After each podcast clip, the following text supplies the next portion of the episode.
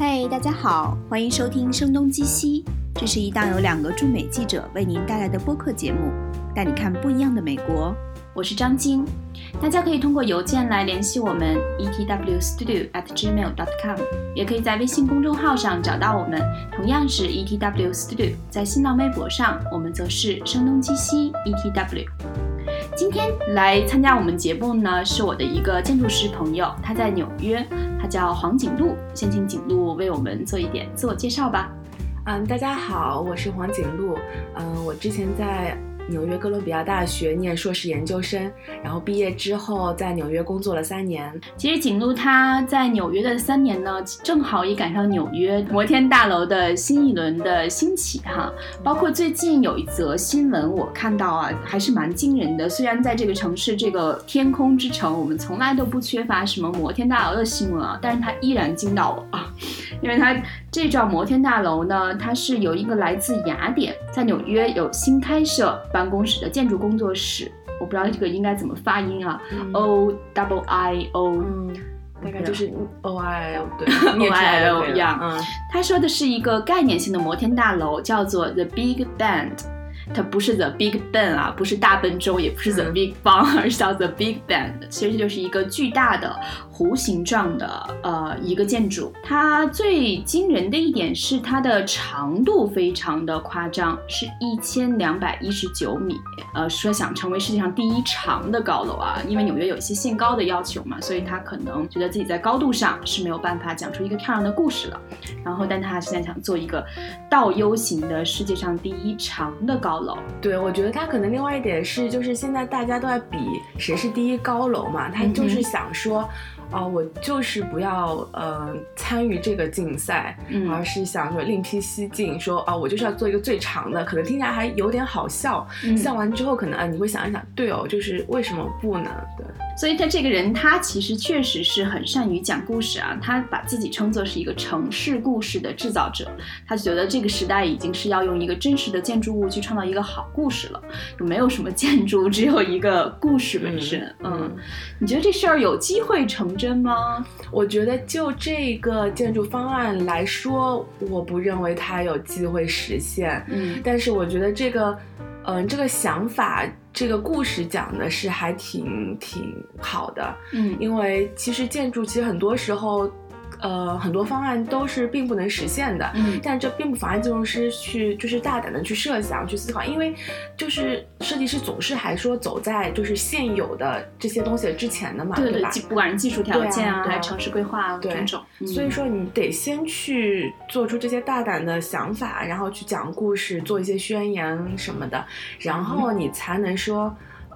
以后有机会去突破。五年，我们现在不能做到五年、十年之后。对，嗯，是的，有些可能也不是说技术的限制，有些只是人们想法的限制啊，或者之类的。嗯。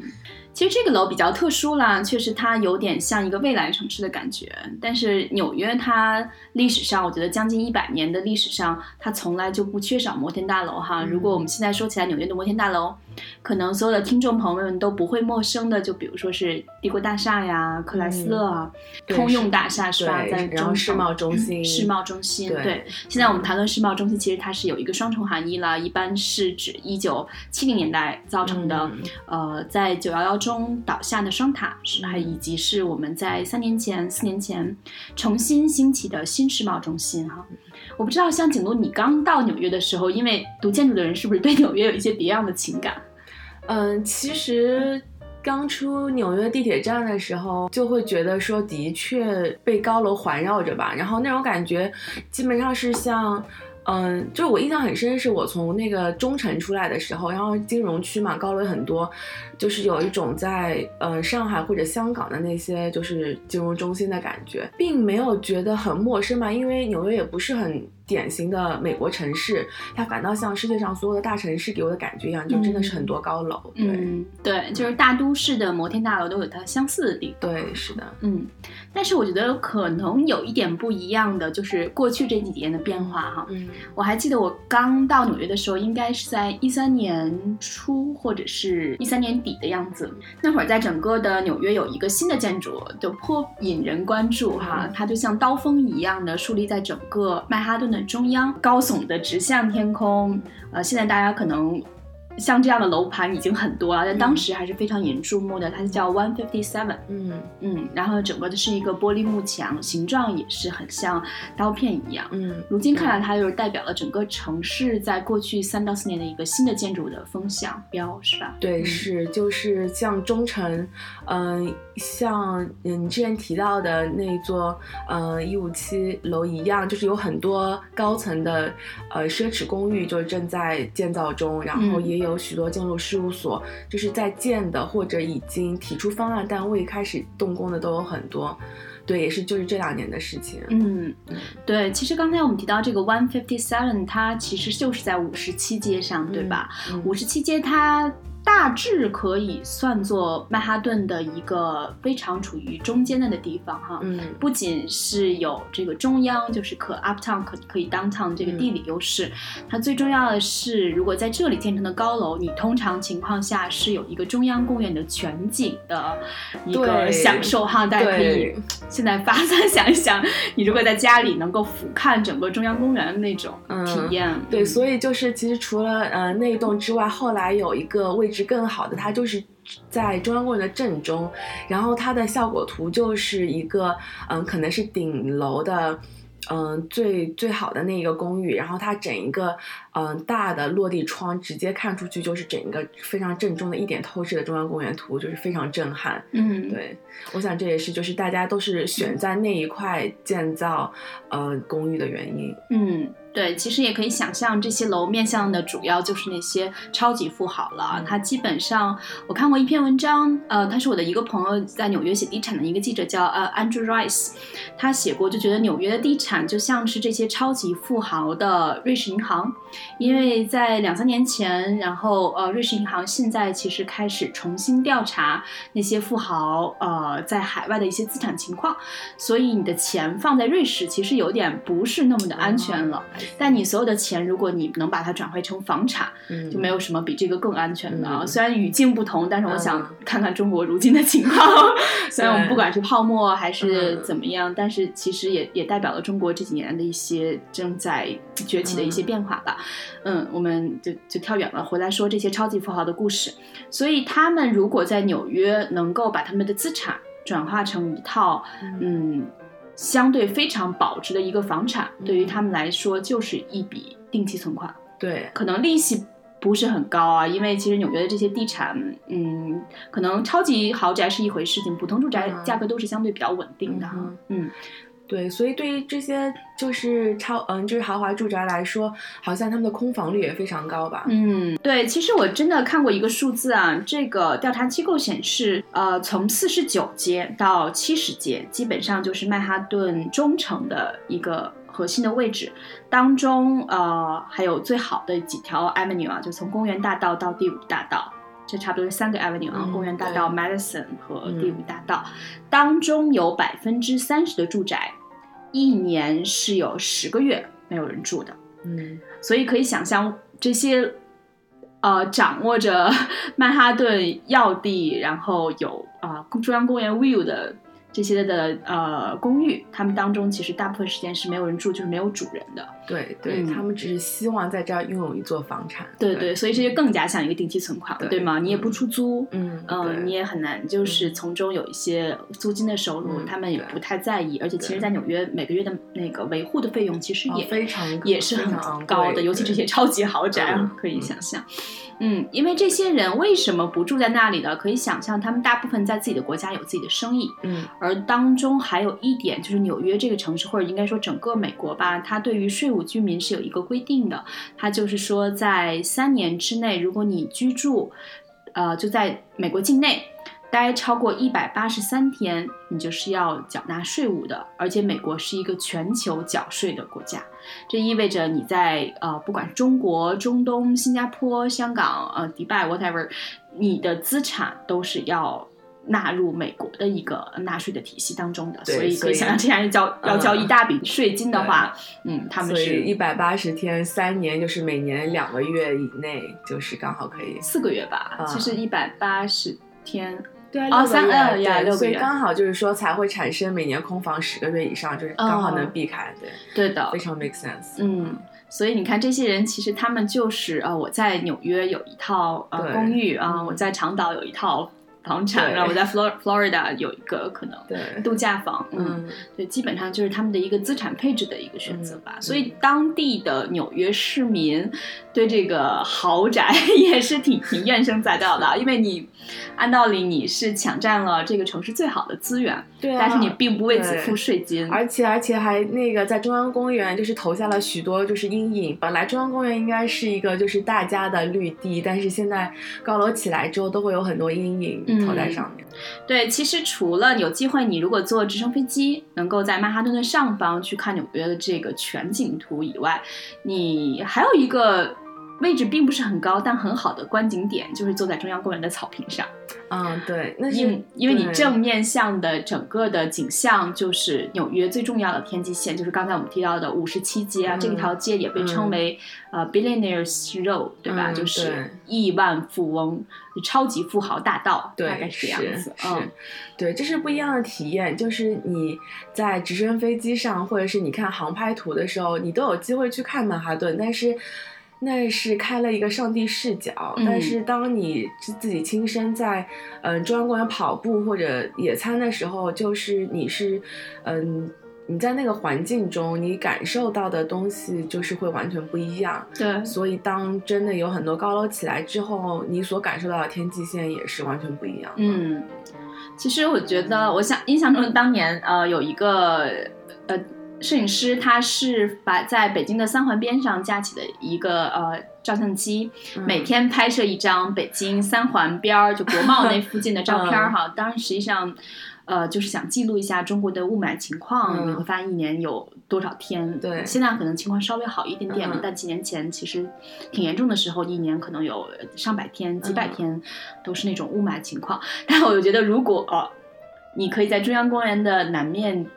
呃，中央公园呃不是在中央公园嗯。放一台照相机，或者你每天哈，嗯。如果建筑师有这个热情，摄影师有这个热情的话，啊、每天或者每周对去拍一张嗯。呃你能看到的中央公园南面的这个天际线的变化。嗯，我想这几年的变化也是非常惊人的，就像我刚开始说，可能三年前只有 One Fifty Seven、嗯是吧？但现在整个五十七街就有十几座，呃，我们所说的摩天大楼。对他们可能是在计划中，但是以后会都都建起来。对，嗯其实这些计划呢，基本上也是诞生在，因为纽约它是一个嗯城市规划法律比较复杂的一个地方嘛，所以上一任市长呃布隆伯格 （Bloomberg） 他下任的时候呢，在那一年就二零一三年的整年，所有的开发商、地产商都忙着跑，忙着去跑政府，就是希望在这个。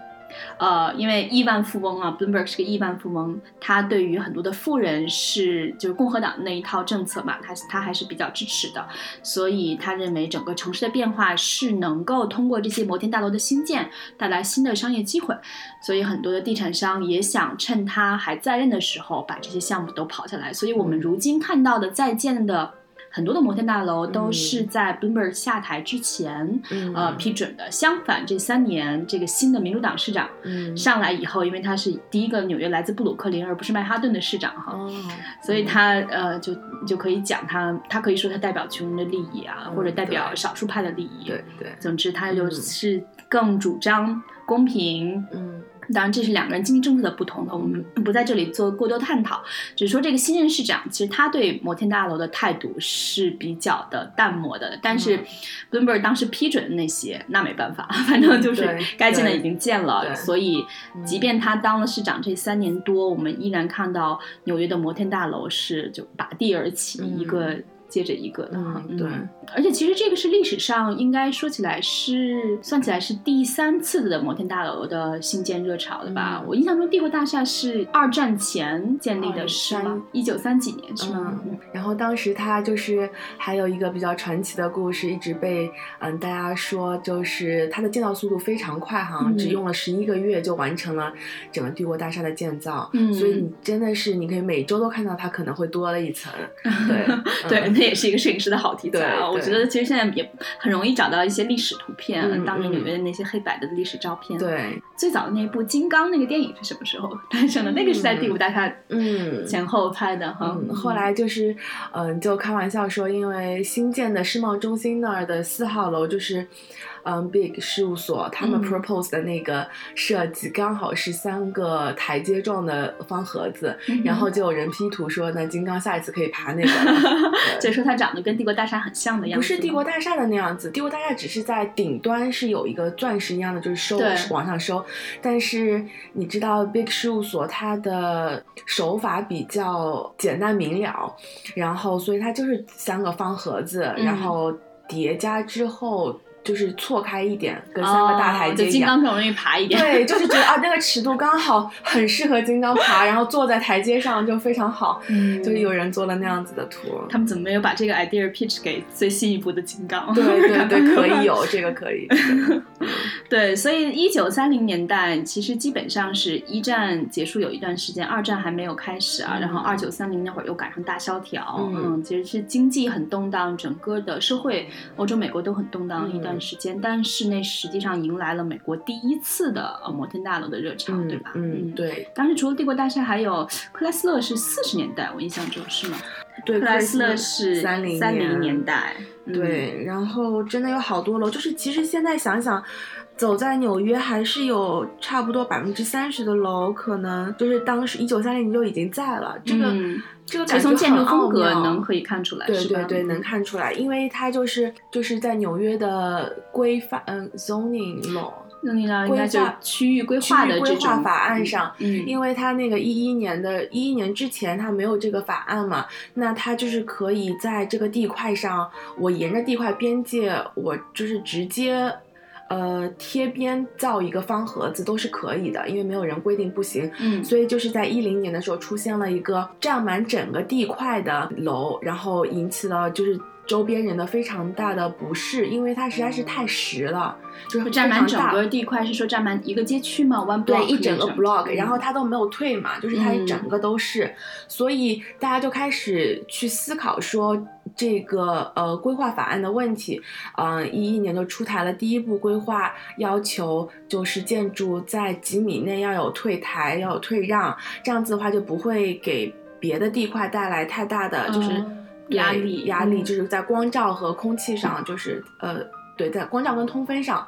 然后都对别的地块有所呃，就比较友好吧。嗯，然后那整个 block 的这种建筑大部分是算二战前建立的吗？还是说，就是说，你整个 block 只有一栋楼，嗯然后是高楼，对，就是一一年之前它还有，嗯，然后所以有些楼还被拆掉了，可能一一年出了法案之后，所以一一年只如果看到像这些 Art Deco 这种建筑风格的，嗯它就是嗯、呃就是垂直的语言，然后再退一点，然后再是往上，然后再退一点，这样子的风格就是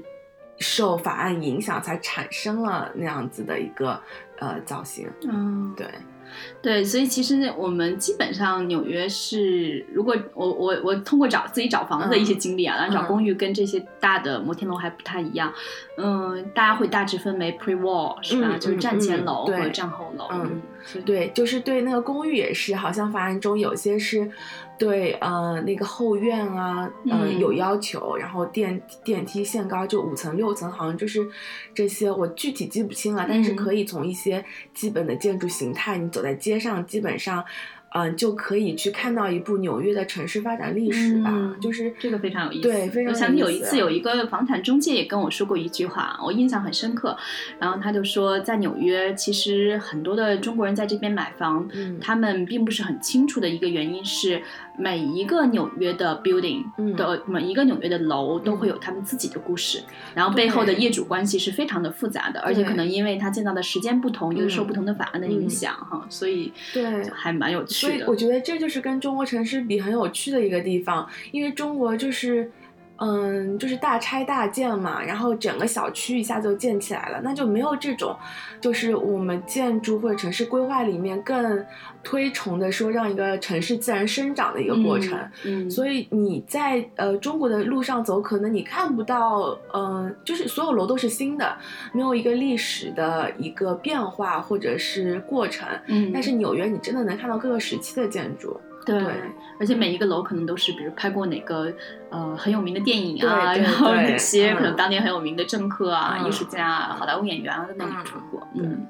对，我们跳出来说的有点远了，嗯 因为可能一谈到历史就显得特别的斑斓多姿一样，有很多的嗯典故可以讲。所以基本是一九三零年代，就一零到哦三零对是第一年代。波是第一波，嗯嗯、这一个世纪以来第一波摩天大楼热潮，而且自此这个帝国大厦哈，如今依然是游客们就是呃，反正要到访的一个点吧。我觉得那个是值得去一次的，但是可能去一次也、也就够够了。嗯对，是有一个情节在那边。对的，嗯，嗯，呃，包括我前两天跟徐小璐，就是呃，北京遇上西雅图的导演，正好一起吃晚饭的时候，嗯。也才知道他北京遇上西雅图在当中也是拍摄了三天啊，他们也要趁每天正式向游客开放之前去那里拍摄，嗯。每天只开放三个小时，嗯啊，就是他们预定了三个小时，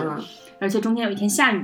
哦所以最后只拍了两天。嗯嗯，然后帝国大厦它作为一个这么强有力的纽约市的地标，它统治了。呃，在纽约曼哈顿上第一高楼的位置长达四十年之久哈，嗯直到一九七三年左右诞生了呃，如今我们已经看不到的，只有空空两个大坑在那里的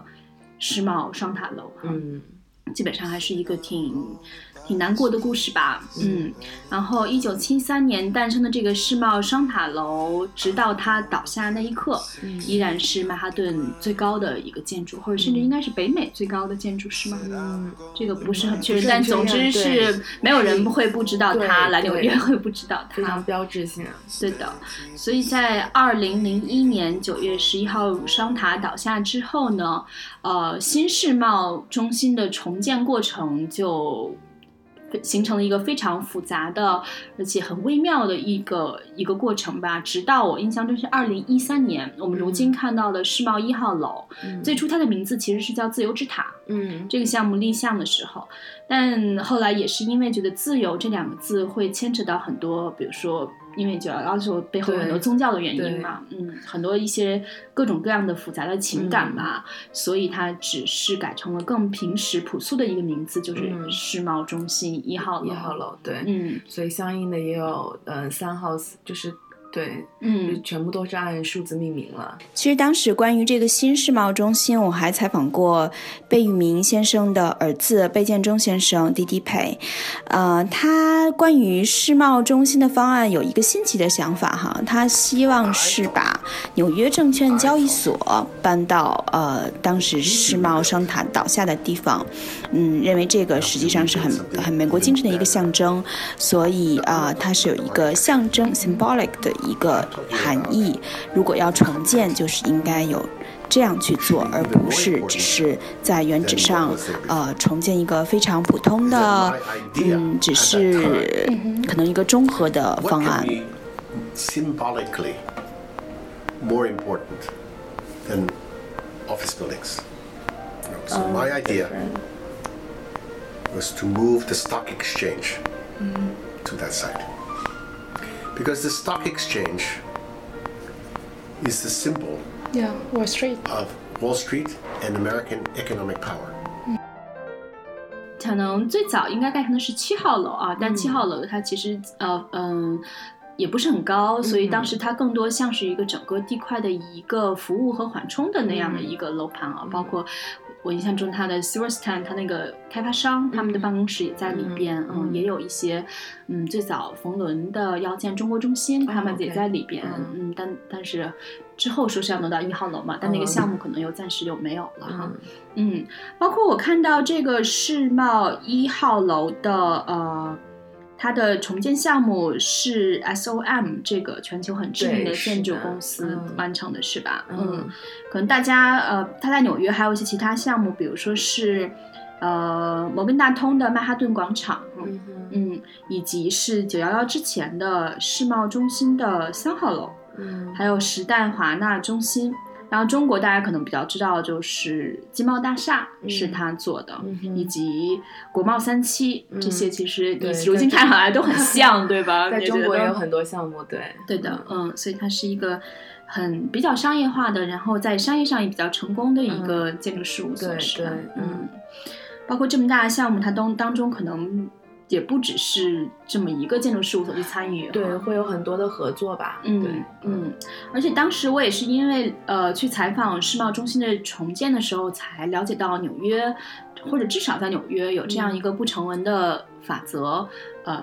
也不能叫不成文的法则，其实它应该是一个规定吧。嗯就任何一个新的嗯投入巨大的建筑的兴起，首先是要找好一个稳定的嗯很大的一个租客。嗯，对，对所以其实当时新的世贸，比如说四号楼是比较早呃、嗯建起来的，是吧？嗯哼，对，当时我是同时参观了一号楼和嗯四号楼嘛，还没有同时开放的时候，嗯就是因为那会儿已经找好了租客。哦嗯。嗯嗯，Big 事务所做那号嗯、那栋楼，然后它就是一开始不是由 Big 来做的，是 Foster，、嗯，然后但是后来就是因为他们的那个嗯、主要的那个租户改变了，然后所以相应的嗯、他们的设计师的团队选择也发生了变化，嗯。对，对，其实这个也可以想象，一个楼你可能你知道要租给谁，要长期租给谁啊？这个嗯长期可能就是十十年、十五年甚至更长啊。嗯嗯那你才知道它主要的部分是应该作为商业用途呢，还是住宅呢，还是可能不同的公司对他们的内部的结构有不同的要求，是吗？，对，就他们可能对造型上，或者说业主的一个 preference，就是业主的一个偏好上嗯有、有不同吧。然后可能因呃偏好不同，也会对建筑师的选择上就是产生影响。嗯嗯、包括之后的方案啊，嗯、后续的调整，就还嗯影响蛮大的。嗯，对，所以其实这个也跟中国挺不一样的啊，就如果你没有找好一个稳定的呃实力雄厚的租客的话，嗯嗯很多楼可能最终都盖不起来，就是我们在中国叫烂尾楼了，但是烂尾的原因不同。嗯在美国，可能很多的建筑就是直到找好租客的一那一刻，嗯，然后他们才可以着手去新建这个楼。嗯嗯包括现在我们刚刚提到那个世贸一号楼，它现在最主要的一个租客就是媒体集团，呃，嗯康泰纳仕，嗯，它旗下有 GQ 啊、Vogue 呀、New Yorker 这种非常有影响力的杂志啊。我记得开业第一天的时候，那个大楼正式对外的第一天的时候，有差不多一百七十五名。康泰纳仕集团的员工，然后走入那个大楼啊 其实还蛮有历史性的那个时刻的。嗯，就是媒体人如何在这里边工作，也讲述这个整个的新时髦的故事哈。嗯，但是很多人好像还是不愿意进那里，因为就这个情感的创伤太大了吧？对，其实我也是后来去了呃九幺幺的纪念馆之后，嗯、就是本来从真的从电视新闻上看是一回事儿，但是真的去了博物馆看到那些更加偏记录性的一些资料之后，还是嗯、呃就是挺冲击的。嗯，对对对，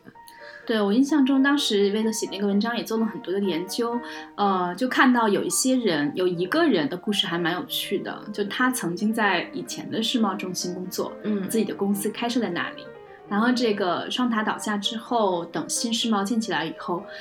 他又重新回到了那里，哦所以他当时是一个应该叫什么幸存者，嗯，对吗？但是其实很多、心态很奥妙。对嗯，就是那个那个地方叫 Ground Zero 嘛，其实就已经是一无所有了。在是当时很多对人，那你能够呃有幸获得逃脱那里，已经是呃很罕见的。嗯然后所以很多人都不愿意再回到那里。对对对，但他嗯还要可能把办公室重新设在那里，这意味着每一天。对，对就是哎呀，真是跟自己死磕。嗯 对，我觉得可能确实每一个人直面人生的那个对方式方式对还不同。嗯嗯，对，我们讲了很多的新世贸中心，其实因为它和纽约的其他这一轮新建的摩天大楼相比，至少在外形上还算是有自己的一些特质哈。嗯，因为其他大楼很多就看上去就是那种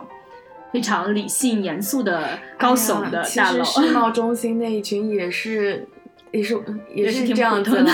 就是玻璃幕墙，因为你想嗯每一个类型的建筑有自己的语言嘛，那他们都是办公楼，所以那就是玻璃幕墙嗯为主。呃，如果是住宅的话，现在住宅也有很多是玻璃幕墙，但是嗯、有一些还是会做成新主新古典主义的那个样子。嗯，对，所以嗯，就是处理上手法上稍微有点不同吧。嗯，他们处一种手法的处理，是不是也是跟纽约？你看，我们能看到这么多的高楼哈，嗯其实因为纽约它可能很多时候是呃，就占地面积都很小。然后哦都、对呃，就是只能在高度上寻嗯求一个最大程度的实现啊，嗯这样能够才能卖出最多的单对元，而且越高嗯肯定是卖的，就是几千万级的。像我们知道的，如今在曼哈顿上最高的住宅，呃，嗯就是432四三二公公园大道，嗯对，所以你是在机场都可以远远的看到它，对，对它真的是非常高，就是有时候会让我想到，就是《二零零一太空漫游》里面那个 石碑一样，因为真的就是有，你当你就是晚上在机场去机场的路上，非常遥远的看到它，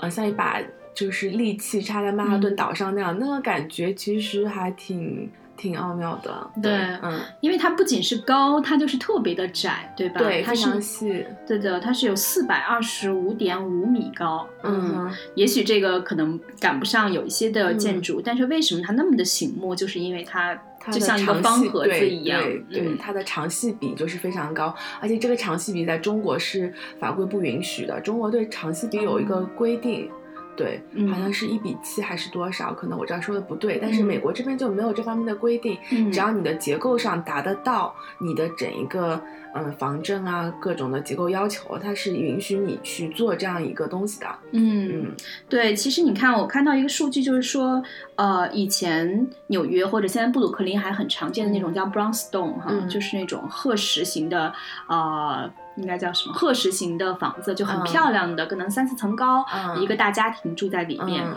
其实现在很多开发商可能只需要三四栋。这样嗯褐石型建筑的面积就能盖一栋 这样的那个摩天大楼，我只是占地面积。对对对，对，然后对他们嗯来讲，如果有超级富豪，有这些买家能够嗯愿意、呃，就中国整个世界的经济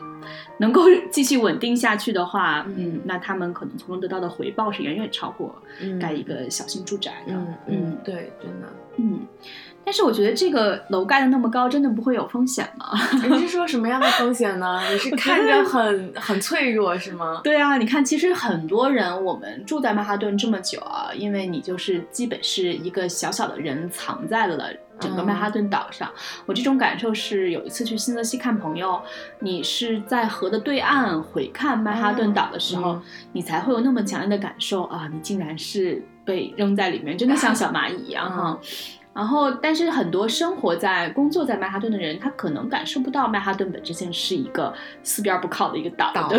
对嗯，然后这意味着什么呢？这意味着那近一点，我们可以说大概四五年前的三 D 三 D 飓风，呃，当时那个呃 One Fifty Seven，就刚才我们讲的嗯。一百五十七号还在建，就出现了这个吊车，嗯。嗯，可能因为风力过大，然后、嗯。呃就是掉下来的事件，嗯。所以当时对虽然当时没有太多损伤了，嗯。但是。你就会觉得 总是有一点点潜在的风险啊，嗯有有飓风，嗯那可能会飓风就意味着有时候可能嗯哈德逊河、东河这边都会有那些水蔓延上来嘛。嗯对，我觉得其实对于这些东西，在规范上也都有一些嗯措施吧。那比如说在嗯嗯那个洪水方面，就是漫水方面，嗯它就是有一个嗯叫呃 flood map。它就是要求建房子的时候，有一些地方如果是有那种被淹水的可能性的话，嗯它就不会允许去建。嗯，。对，然后在高度上但是，三里季风的时候，整个那曼哈顿真的下场都是对黑掉了啊，就是停电停水，对对对，。那个真的是是一个非常大的事情。对，嗯对，现在有四五年没有发生了，也不知道下一次是什么事，所以每年其实大家都很紧张。对，都有自己的备用发电机啦，嗯就是都可以，嗯，至少 support 自己的，就是它的像电梯的电力全部是由它的紧急发电机给供应的，嗯就是可以，所以它都是有一套自己的应对措施，对。嗯然后像结构上的话，那在那个双子楼出了这样的事情之后，就因为它是。嗯，就像那个钢筋是，嗯，之所以会倒塌，是因为钢筋到一定的高呃温度之后，它会瞬间那个液化掉。呃，就是不是说那个变成液体的那个液化，就是它会失去它的刚性，嗯，所以才会就是烧烧烧烧到一定地步的时候会突然倒掉，就是它的结构刚度不够了。嗯所以就是后面再做新的这种高楼的时候，对这种结构上的要求都会进行新的一一一整轮的嗯，就是提升。嗯，对。那其实我觉得这样也挺好奇的。如果说这一轮的摩天大楼的热潮，它这个能盖这么高的楼哈，嗯那比起比如说三十年前，嗯呃，就是啊、呃旧的商塔、旧的世贸中心的那个时代，嗯，建筑上的技术，就是对于建高楼的技术是有一个突飞猛进的发展对，我觉得肯定是有发展的。嗯对，嗯，所以你看，大家现在其实我看到一个数据啊，我觉得还挺惊人的，就是我们谈论曼哈顿楼这么高哈，嗯我看了几个数据啊，就是它其实本质上怎么在高度上都是没有办法跟中国比的。哦，是吗？嗯，因为你看我们刚刚谈到的呃 Park Avenue 四百三十二号嗯对、公园大道四三二号，它是四百二十五点五米高。嗯但是现在上海中心你知道是多高吗？五百多米，六百三六十二米。百多米哦。对，嗯嗯，但是但是要那个要看他们的呃楼层面积不一样，就是那个上海中心更粗，就是嗯。通俗点说，对，嗯。它就能造得更高。对对对，嗯，嗯，然后好高。对，另外就比如说是还有深圳的平安金融中心嗯也有五百九十九米高。对对嗯，嗯你看这两个数字，其实他们都超过了我们刚刚谈论的新世贸中心一号楼，嗯它已经是北西半球最高的建筑了，也只有嗯五百四十一米。嗯嗯，所以就是我觉得大家对于这个高楼的 追求是永无止境的啊。对，所以才会有之前刚才的那个，呃，西呃建筑师说他要造最长的楼，而不是最高的楼，就不跟你讲这个高的故事了，我讲更好玩的故事。所以其实我刚才说，嗯、他那个手法并没有对我来说并没有特别新，是因为你看，嗯、CCTV 大楼它做的不是同一件事情吗？对，就是中间我们就是弯过来，弯过来的 Big 嗯 Band，、呀那只不过他那个希腊设计师他就拿很细的一条东西来弯。嗯，而 CCTV 大楼他拿稍微粗一点东西来弯，但是，就是更像一个梯形，对它可能更像一个弧度的这种半对圆形。对是，嗯所以就是一嗯概念是一样的，对我来说，对，而且当时我看到的那个呃概念图，会想嗯。到、呃，如果有去过圣路易斯的朋友会知道，它有一个整个城市的一个 arch，就是一个拱门，嗯。呃，那个是当时美国历史上西进运动的一个起点。对对，所以它会有一个拱门，嗯。然后当中也有电梯。那个电梯的嗯设计就不是说斜着上去哈，嗯。它就是呃像折对折线的那样的嗯。上去。总之在嗯技术上也不是说做不到，而且那个已经是有半个世纪之久嘛，甚至更久哈，不止半个世纪。对。对对对。嗯。所以其实这样听上去，如果造一个这个东西也也没有什么不可能，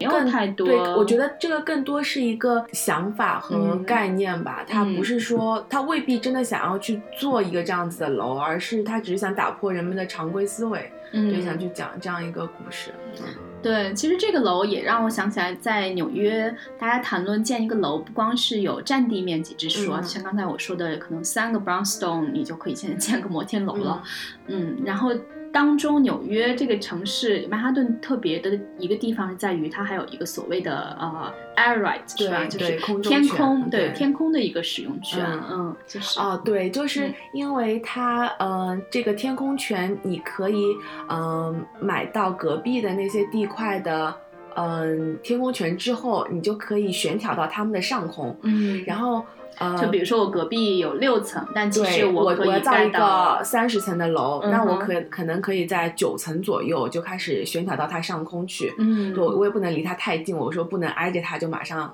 就是叠上去，嗯然后它这个整一个的，呃，是为了让有一些开新开发的人，他们有这个资金想要造更高的楼，但是有些，但他们就是没有那个容积率去造。嗯那呃，有一些旧的楼，他们也不需要去拆，然后他们也希望得到资金去呃维护自己的楼，呃。这样子的话，刚好就可以产生一笔交易，说那我把我呃没有所使用完的那个开发权，嗯、转让给你，嗯我把我的天空使用权转让给你之后，那你可以造更高的楼，那我也得到一笔资金，可以维护我目前的一个嗯房产情况。对，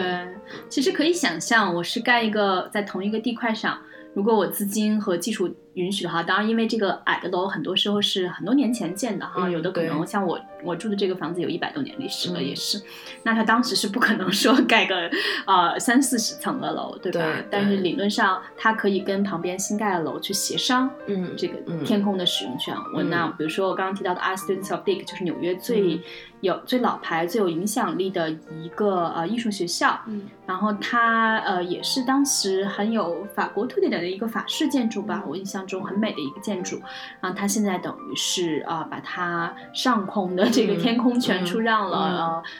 为此获得的一笔资金，可能就有助于它未来的运转而吧。且而且你知道吗？就是我还 嗯、听说第五大道上的那几个特别有名的嗯大教堂，嗯哼，他们也把他们的土那个空中权给转让出去了。就是我们能看到就以后教堂上面会有不不不，他们其实不一定会就是嗯、呃悬挑到它的上空，它嗯卖出去之后是只要你在隔壁地块，可能就是相邻的 block，、嗯或者是这个地块的后面远一点的地方，只要它是。就是他都可以买过去是没有问题的，然后他们也是需要维护教堂嘛，嗯就是卖掉之后可以真的是可以修得更好一点。对，我觉得教堂这个事情其实也挺微妙的。嗯我有一次去布鲁克林的时候才知道，布鲁克林有很多的房子嗯以前都是教堂，哦就是教堂都变成了住宅。哦是吗？嗯，而且现在变得越来越多，嗯因为有新的移民，整个布鲁克林也在大范围的开发。嗯，那开发可能很多时候这些教堂 反而成为了被开发的一些对象。哇 嗯。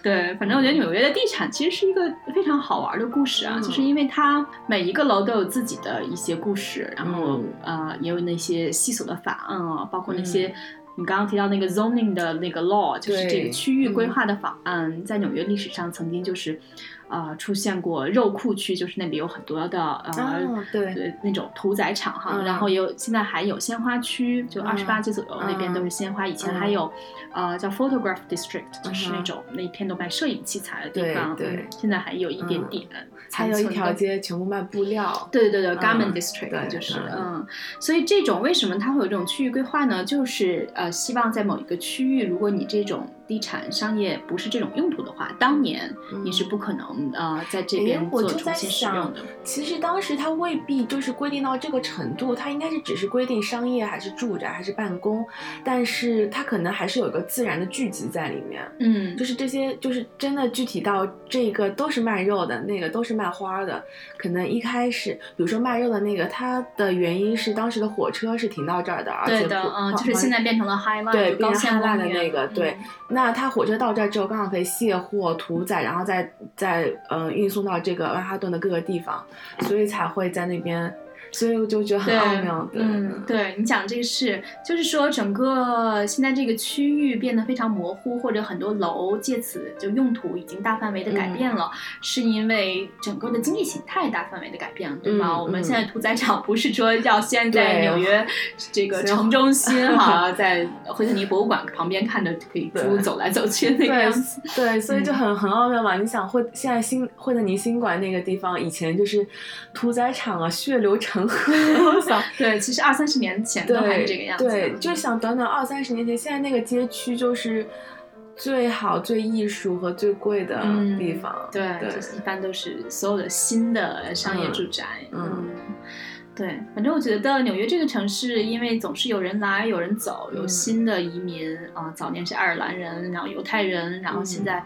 中东人、俄罗斯人又是中国人，嗯，嗯。所以他们这些新的移民也都会带来很多一些新的变化吧。嗯，对，包括其实这些摩天大楼当中有很多都是所谓的投资移民的项目哈，嗯。我还记得，就是纽约在曼哈顿上有一个很大的一个地产项目，叫 Hudson Yards。嗯这个项目，它在自己的网站上就会写，这是你通往美国的大门哈。其实这个是有微妙的含义的，就不仅仅是说你在这里购置了房产，那你肯定是有人是投资用途了，但是毕竟这也算是你的半个家，对吗？嗯所以呃，但是同时呢，有一些人是通过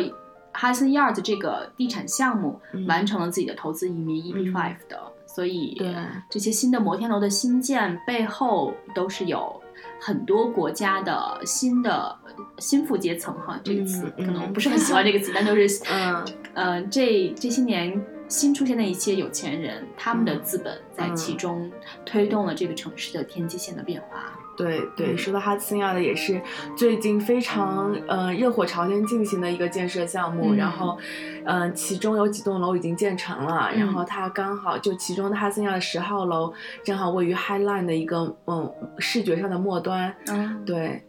嗯。所以它就是其实有，因为它其实下面是那个长岛铁路嘛，对，所以嗯。它在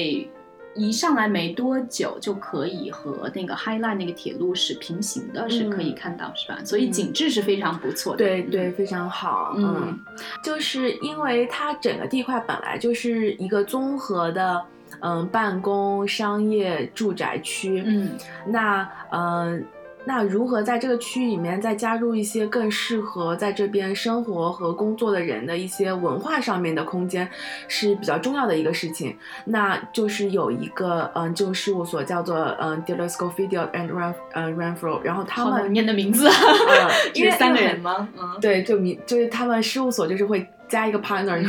变成跟律所对，嗯然后他们设计了一个嗯文化空间，是一个嗯多用途的，可根据使用情况而改变它的空间大小和形态的一个呃场所。它大约是一个呃四层楼高的呃一个一。个空间，然后它有一个外壳，是一个可以推出来或者是叠进去的。嗯，那它拉出来之后，就会形成一个非常大的通高空间，可以作为演出，呃，有时候呃也可以在嗯、呃其他地方进行一些展览什么的活动。嗯那它就是可以适应不同季节、不同呃文呃娱乐活动的一些需求，所以我觉得就这个是非常吸引我的一个地方。嗯，对，其实我觉得可能建筑师是不是他最期待的就是说这样一个空间能够让他的使用者去参与到它的变化。对，嗯就是它不是一个设计完之后就一成不变的东西，嗯它应该能够根据呃你的使用者的呃一个呃使用情况而产生一个自然的变化。动，对。嗯对，那这个听着还是挺有趣的啊。我很期待，我希望它造出来之 后也能够，呃，像现在方案中的呃那么有活力，因为、嗯就是实现程度高一点对对对，嗯嗯对，其实我们补一点啊，Hudson Yards 它实际上现在是整个北美最大的一个建筑项目，因为它将近有七八幢楼，而且是嗯占巨大的一块，已经在曼哈顿中城西部闲置比较久的地块啊，嗯当中会。呃，也刚才我们已经交代过了，就是很多的是要先找到住客，这个楼才能建起来，所以它找到的住客都是非常的有影响力的，比如说呃 BlackRock 这个金融机构，嗯。呃，还比如说像 HBO 和 CNN 嗯。这样、呃非常重要的媒体机构，嗯然后还有 Equinox 这个纽约或甚至全美最有影响力的健身机构，它的嗯。酒店项目，嗯呃，以及有许多的高档餐厅，像 Proceed 这样的嗯米其林三星餐厅，然后这些。形成了一个城市中的城市啊，就它嗯特别像是一个 community，、它自己是有一个一套系统在里边啊。嗯那这些人可能有一些住在里面，有一些在这里边工作，有些可能利用这个公共空间去嗯看展览、去看演出。嗯，那有的可以去呃呃 Equinox 锻炼身体是吗？然后对，它提供的是一整套生活方式了，嗯相当于。对，这基本上就是那些可能对纽约的呃比较高级生活有想象的人，他们能够比较舒适的满足他们需求的一些嗯选择吧。嗯嗯艺术、文化、金融、呃健身、餐饮、都是。很大的对生意，，而且地铁线也是，嗯、前几年刚好通了那边，嗯。所以我觉得地铁和这个嗯 Hudson Yards 的开发项目是相辅相成的，就是，嗯、它的开发既可以给地铁就是带来更大的收益，而嗯。地铁地铁线的开通也对，也使得这个项目成为可能，因为不然的话就是难以到达那块地方。对，那个地方相对还是有一点偏的，虽然整个嗯曼哈顿东西长度也也不过一公里但 是但是其嗯实有些时候，嗯，在曼哈顿你就差那么四五个街区，如果靠步行的话，还是蛮挑战的。嗯嗯，但这一站地铁从四十二街到三十四街，直接跨越，呃，横横度跨越八个街区，然后嗯纵向可能也能跨越三四个街区这样子。嗯，就一站到达，还是非常的便利。对嗯而且到四十二街之后，基本上就是曼哈顿上最重要的一个地铁中转站了。它到什么地方都很方便。对，嗯好的，我们讲了很多摩天大楼的故事，也讲了很多纽约地产业、住宅业的种种的故事啊。我不知道，像景路，你作为一个建筑师，也工作三四年了，你比较期待的，嗯，参与的项目是什么呢？会是摩天大楼吗？呃，我觉得就是，嗯、我肯定也希望做一些文化类的建筑，像博物馆之类的。但是，其实如果有机会在曼哈顿做一个，嗯、摩天大楼，就是我也会就是非常激动。嗯，对对，就像如果像帝国大厦这样存续了哦，那我不十年，不敢奢望那样子。对。嗯嗯，然后我也非常有幸，就是真的参与了一个项目，嗯，嗯是一个住宅，没有那么高，嗯，大约是嗯二二百多米，二百多米，对对，二三百米，对。嗯然后在呃第五大道上，非常高兴。嗯它其实离帝国大厦不是很远，我希望不会影响帝国大厦看出去的风景。对，然后它是一个住宅，它什么时候会建成呢？它现在还在就是进行地基的工作吧，就是还嗯 long way to go。嗯，挺好的。那等于比如说，等它完全建成之后，在上面的一些体会还是挺非常非常想看到它建成的时候，嗯。对，嗯，好的，谢谢景路参加我们的节目，也希望他能够参与更多有意思的地产和建筑项目，以后来跟我们分享更多在纽约做建筑的故事哈。嗯，谢谢大家收听声东击西，欢迎你们通过邮件来联系我们 etwstudio at gmail dot com，也可以在微信公众号上找到我们，同样是 etw studio，在新浪微博上我们则是声东击西 etw。谢谢大家，我们下期节目再见，谢谢景路。谢谢。